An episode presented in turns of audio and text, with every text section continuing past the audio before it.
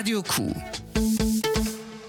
Ja, hier in Münster fühlen sich Probleme der Welt manchmal ziemlich weit weg an, gerade in unserer studentischen Bubble. Ähm, wir alle gehen zur AfD-Demo und homophob sein ist uncool. Leider sieht die Realität tatsächlich in vielen Kreisen doch etwas anders aus.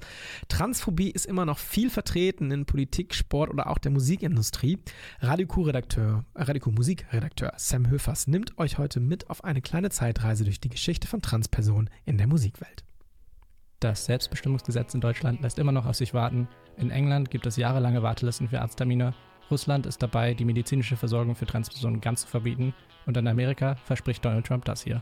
I will revoke every Biden policy promoting the chemical castration and sexual mutilization of our youth. Das war 2023 auf einer Konferenz für konservative Politiker. Und mit Chemical Castration und Sexual Mutilation ist dabei übrigens die überlebenswichtige medizinische Versorgung von Transpersonen gemeint. Und auch wenn Trump und andere es gerne so darstellen würden, als wären Transmenschen etwas ganz Neues und Gruseliges, ist das in der Realität überhaupt nicht so. Geschlecht war nie so binär und starr, wie manche Menschen das gerne hätten.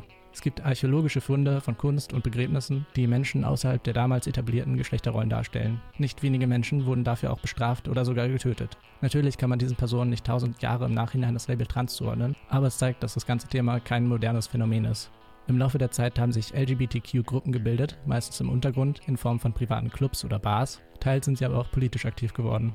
Am Ende des 19. und Anfang des 20. Jahrhunderts haben sich etwa in New York und London Drag-Szenen gebildet, deren Traditionen auch noch heute die moderne Popmusik beeinflussen. Es gab auch Künstlerinnen, die damals als Drag Queens wahrgenommen wurden, aber sich selbst gar nicht so gesehen haben. Jackie Shane zum Beispiel bezeichnet sich später als Transfrau und war im Jahr 1962 mit ihrem Song Any Other Way in den kanadischen Charts.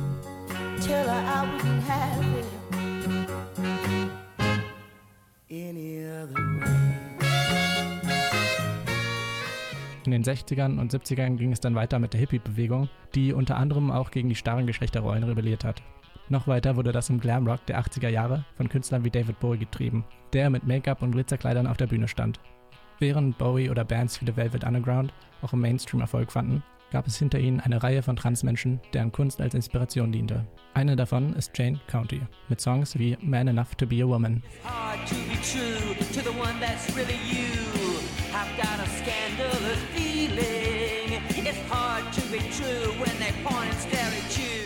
Im Laufe der Zeit entwickelte sich an verschiedenen Orten Punk- und Punkrock-Szenen und damit auch ein größerer Fokus auf DIY, Rebellion und etwas dreckigere Bühnen. Dazu muss man sagen, dass es nicht nur eine Punk-Szene gab. Das stereotypische Bild vom weißen Macho-Punk hat definitiv existiert, aber es gab auch die Gegenbewegung dazu, die queer, feministisch und antirassistisch war. Jetzt sind wir auch schon wieder fast in der modernen Zeit angekommen, beziehungsweise erstmal im Jahr 1997, denn seitdem ist die Band Against Me aktiv. Nachdem die Sängerin Laura Jane Grace sich 2012 in einem Interview mit The Rolling Stone geoutet hat, berichtet sie in dem Album Transgender Dysphoria Blues unter anderem von ihrem Leben und ihren Erfahrungen als Transfrau.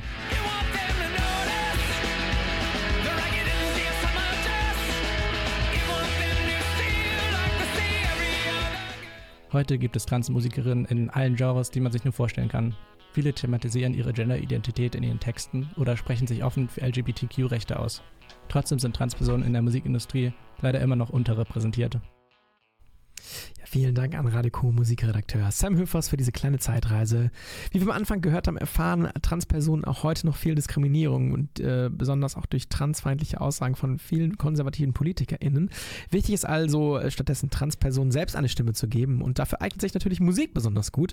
Also zeigt gerne den konservativen Verwandten zu Hause doch mal ein paar Songs von Transgender Artists oder von Transpersonen. Äh, zum Beispiel den hier, ähm, sehr guter Song von Against Me, Transgender Dysphoria Blues. Radio Q. In Münster auf der 90,9 und in Steinfurt auf der 103,9.